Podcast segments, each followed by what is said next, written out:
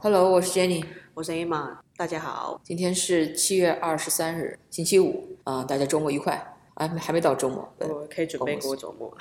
今天有什么有趣的新闻？今天我们先谈一下我们为什么改变了我们这个频道的名字吧。哦，对，我都忘了，我们现在的名字叫北美掘金三六零，多了“掘金”两个字。掘金就是发掘的掘，金子的金。这个是因为一个朋友给我们的建议，他说“北美三六零”这个标题看不出是什么意思，就建议推荐我们加个掘金。那我觉得这个建议其实挺好的，的确。北美三六零太泛泛了，你看上去不知道我们要讲什么，但是掘金呢，好像有点太功利了。实际上，这个金不一定是金钱，也可能是人才，也可能是好的故事。特别是对我们记者来说，好的故事是最吸引我们。没有错，这个掘金其实有点深挖的概念，去挖到有趣的事情。每一个职业它里面最珍贵或者是最有价值的那个东西，这个掘金它不只是去抓钱。就是先说明一下，我们频道为什么多了两个字。对，我觉得我们这个频道非常的天然，有机的生长，我还蛮喜欢这样子可以微调的感觉。新闻今天我看到一个比较有趣的是，其实也不是有趣啊，就是大家一直很关注的疫情的问题。我们在加州，然后这个疫情好像又有一些变化，就染疫的人数又增加。对，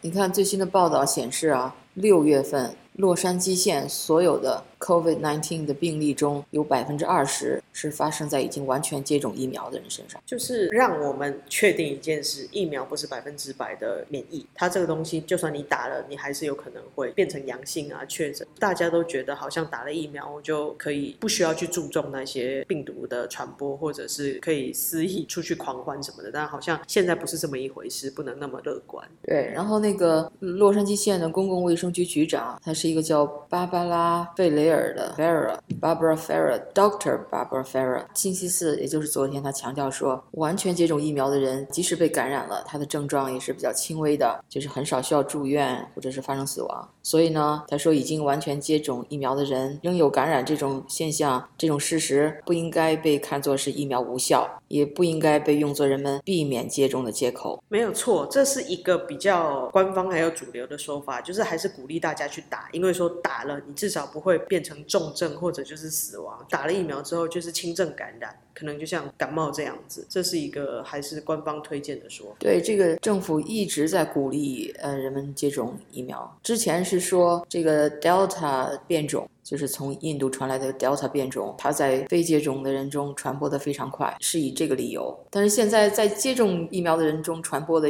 也在稳步增长。我不知道他下次还用什么借口。Barbara Ferrer，他实际上 不是一个 medical doctor。根据 KTLA 的报道啊，他是是 social welfare 的 doctor，他还有一个 master degree in public health education，所以也沾边了。但是他的那个博士头衔是是 social welfare 社会福利这个领域的，所以说他根本没有那种医学的专业知识，所以这样有个公共健康啊，真稍微沾边的。我希望他至少能学一点统计学吧，这样可能对他的工作还有点益处。对，我觉得这个可能是最重要的，就公共政策方面最需要的可能是这个数据的分析调整。政府仍然在为接种疫苗呃提供奖励，比如在洛杉矶县，他说到一些什么儿童或家庭呃中心接种疫苗的人将赢得 AEG 场馆的七套音乐会门票中的一套，包括各种表演，就是以各种刺激激励手段来鼓励你去接种疫苗。我看过 最荒谬的是，如果你打了疫苗，在拉斯维加斯，你可以去免费欣赏钢管，就是 用这样子去促销打疫苗。而且，嗯，他还有一个很大的借口，就是说，你这一群人中，如果你坚持不接种疫苗的话，那你会感染所有的人。所以说，让大家都必须每个人都得接种疫苗，这个疫苗才有效。这是一个有点像站在道德的制高点去评判你了，就好像说你不打，你就是对别人的健康不负责。但其实你换个角度讲，假设我打了，我就不会被感染，那就代表这个疫苗有效。那我不打，我被感染，那那是我的问题啊。你已经打，你安全嘛？所以我觉得有这样子的概念跟说法，其实是反向证明了这个疫苗是无效的。已经接种的人还怕大家都不打，但是政府在推行什么东西的时候，他们就是喜欢用这种借口。我记得在好多年前，当奥巴马政府在推行 Obama Care 的时候，呃，也是说大家都要 enroll，都要注册到 Obama Care 里面，这样我们的布我们的这个池子才足够大。才能把所有的人的健保金都降下来，就是类似的借口吧。我觉得这都有点社会主义的味道，带有一种齐头式的平等，大家共产，最后的结果可能是共贫。这个政策其实有点朝令夕改，因为大家都知道，加州的学生已经在家上课很久了，几乎一整年，大部分的人都是利用在家上网课。那今年秋季，总算所有的学生就是从幼稚园一直到十二年级都要回到学校去，但是回到学校之前的讨论就一直沸沸扬扬。一开始是说，呃，打了疫苗的就可以不用戴口罩，没有打的你要戴口罩。后来说这样子可能会有差别待遇，所以就变成通通都可以不用戴口罩。但是因为疫情又攀升了，最近最新的要求是所有的学生进学校都要戴口罩。所以呢，有两个家长权益组织正在起诉加州州长纽森。因为他们强迫儿童戴口罩，他们的理由是儿童传染新冠病毒的几率是最低的。有点见仁见智啊，就是家长可能觉得这样子侵犯人权，但也有的人觉得小朋友他比较不会控制自己，他可能会接触到的范围比较多，所以坚持要戴口罩。所以这个有一点难以去判断说谁对谁错。不过有的人想戴就戴，不戴那是他的自由。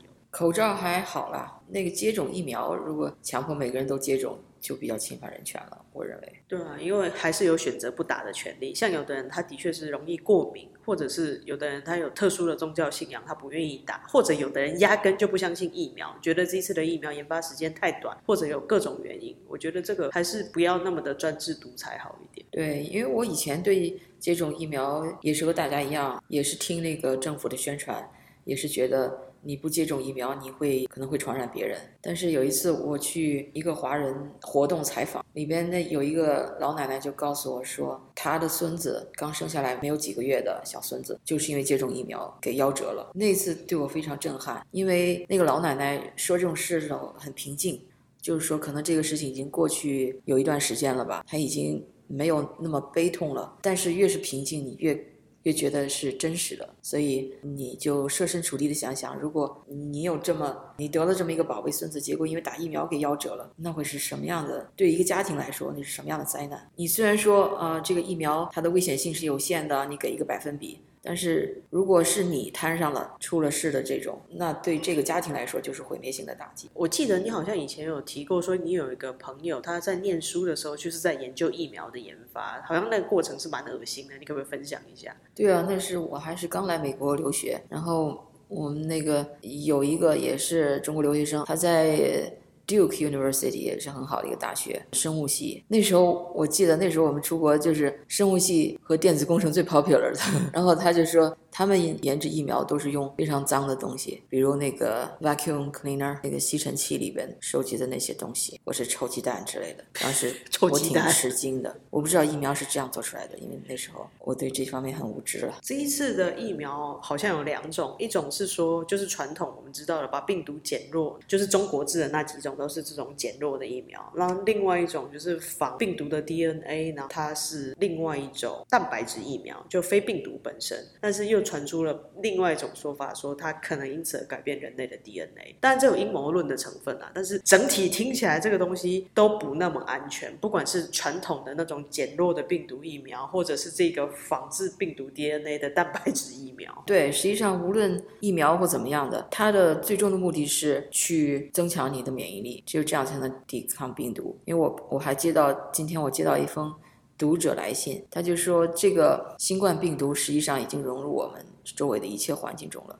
你接触不到或者接触到这个病毒是早晚的事儿，所以说那种政府那种特别是学习独裁政府的那种些政策管控人来防止这个病毒的传播是没有意义的。他就说啊，这个 virus 这个病毒，他说这个病毒是 an act of nature，就是说它是自然的那个自然的力量。No government, healthcare system or any man-made entity can protect people against viruses。就是说政府啊，还是这种公共卫生机构，或者是任何。人类的机构都没有办法来保护你不受这个病毒的感染，只有你自己的那个免疫力才能保护你。没有错，我觉得说到最后，就是我们人要自己强身健体，不断的让自己的免疫力提高，然后你体质要。不断的去改善，这个真的是最后是靠自己，你不太可能去依靠外界的疫苗，或者是说做其他的保护措施。疫苗我们谈的很多了，下面转入下一个话题，就是今天我看到的一个财经新闻。新东方，我不知道大家 有多少人了解这个？在我们那一代人中是非常有名的那么一个公司，一个培训机构，英语培训机构。这个新闻就是说，新东方在香港的呃香港股市遭到重挫，新东方的港股一天内就怎么大跌百分之四十点六一，然后俞敏洪的财富就是新东方的创办人吧。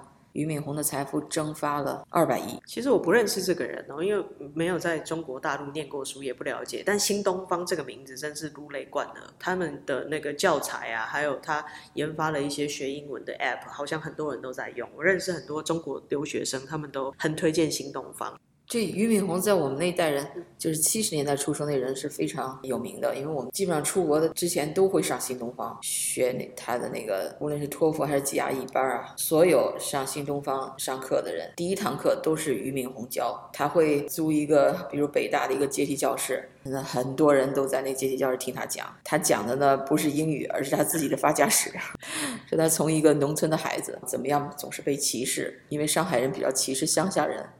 他好像是从上海周边的那个乡下过去的，他又为了出国多次申请签证被拒，一气之下他创建了这个新东方这个补习学校。等到他自己发财了以后，他终于能够扬眉吐气的出国了，自由的出国了那样。他不止扬眉吐气啊，后来以新东方这个故事为蓝图的，还拍了一个电影叫《中国合伙人：海阔天空》。他自己说他没有出钱啊，那我我相信他应该有一些赞助吧。就是很有意思的一个人。新东方为什么吸引人？就是说那时候我们去听他。讲课，他的老师都是一些名嘴一样的，包括那个罗永浩，罗胖，是锤子手机的创办人。就是你听他们讲课很有意思，那不是去学英语了，而是看那些老师去表演了。对，就是那些老师后来可能都会变成很厉害的 YouTuber 名嘴。嗯，对，那时候还没有 YouTube，那时候网络还都是新兴事物呢。但是呢，我相信如果是在这个年代，他们这些老师都可以成为网红。不只是在中国有这种补习文化。就是台湾也补得很凶，在美国华人区里面有很多补习班，一样是补，就算到了美国还是逃不了这种补习的教育。所以我说，一个孩子生在一个华人家庭里，哎，生下来就背负着呃父母望子成龙的，甚至几代人望子成龙的那个地带吧。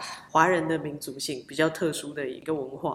对，而且新东方这个股票大跌，它这个新闻还引申到，就是整个的一个教育培训机构都在最近近期处于一种低谷，然后中国的政府。还出台了一个所谓的“双减”行动。这个什么叫“双减”呢？这个文件啊，据报道啊，据那个新华社报道，今年五月二十一日，中央全面深化改革委员会第十九次会议审议通过了关于进一步减轻义务教育阶段学生作业负担和校外培训负担的意见，就是说要减轻学生中小学生在校内的负担。和在校外培训的负担，反正就是双减，就是减轻校内也减轻校外的负担。听起来好像很正确，应该的。不过 我觉得执行起来会有困难。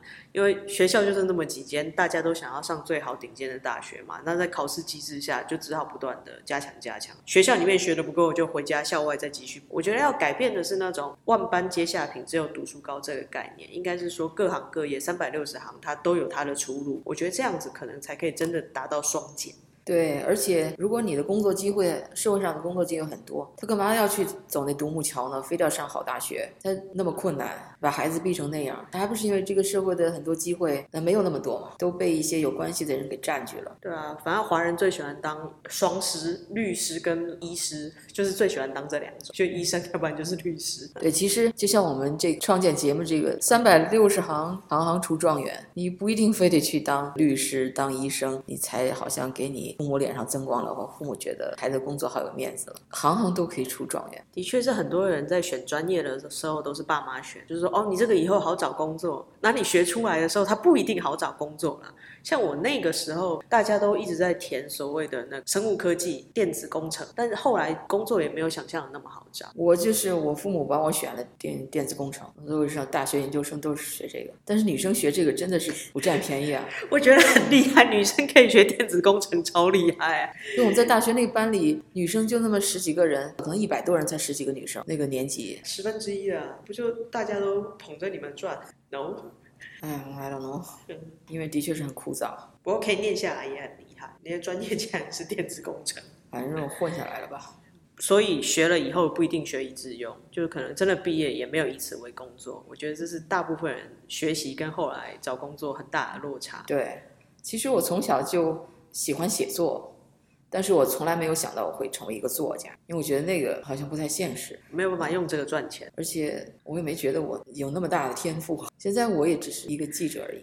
我觉得记者的文字要求相对普通一点，就是只要文从字顺，然后读出来你不要让人家觉得看不懂，然后逻辑清晰就足够了。对，因为我不是那种国学基础很丰厚。其实我也没有啊，虽然我念的是中文系，我必须承认我念的是一个大家觉得工作相对不好找，然后父母觉得那你可能以后就当个老师吧，考个公务员吧，就安安稳稳过一辈子这样很平凡的一个选择。但是我就是在毕业以后决定跳出自己的舒适圈，来到美国做一个华文媒体的记者，对我来说也是一个蛮大的挑战的。但是以前学的到底有没有用？我我必须诚实的说，没有太大的作用。就是我以前学的国学、中国文学。是在写作上没有太大的帮助，不过它给我比较好的是一种技巧吧，就是在阅读方面你比较容易去了解，然后就是不是真的学到了什么，是怎么去学这个东西。我觉得在整个求学过程中，是让我们学会怎么去学东西的那个技巧比较重要，真正学到什么内容不是那么重要。是，其实就是这样。你在学校里学的东西远远赶不上这个社会上的工作的需要。你有了这个学习能力以后，在工作中继续。学习那是最重要的，没有错。但是呢，我们作为纸媒的记者这么多年，也想拓宽一下我们的那个跑道，所以我们现在又开 podcast，又想试图通过视频来讲故事，就是希望在这方面也能有所突破。对，就不光是用文字，用其他形式来交流。希望大家关注点赞。今天我们就分享到这里。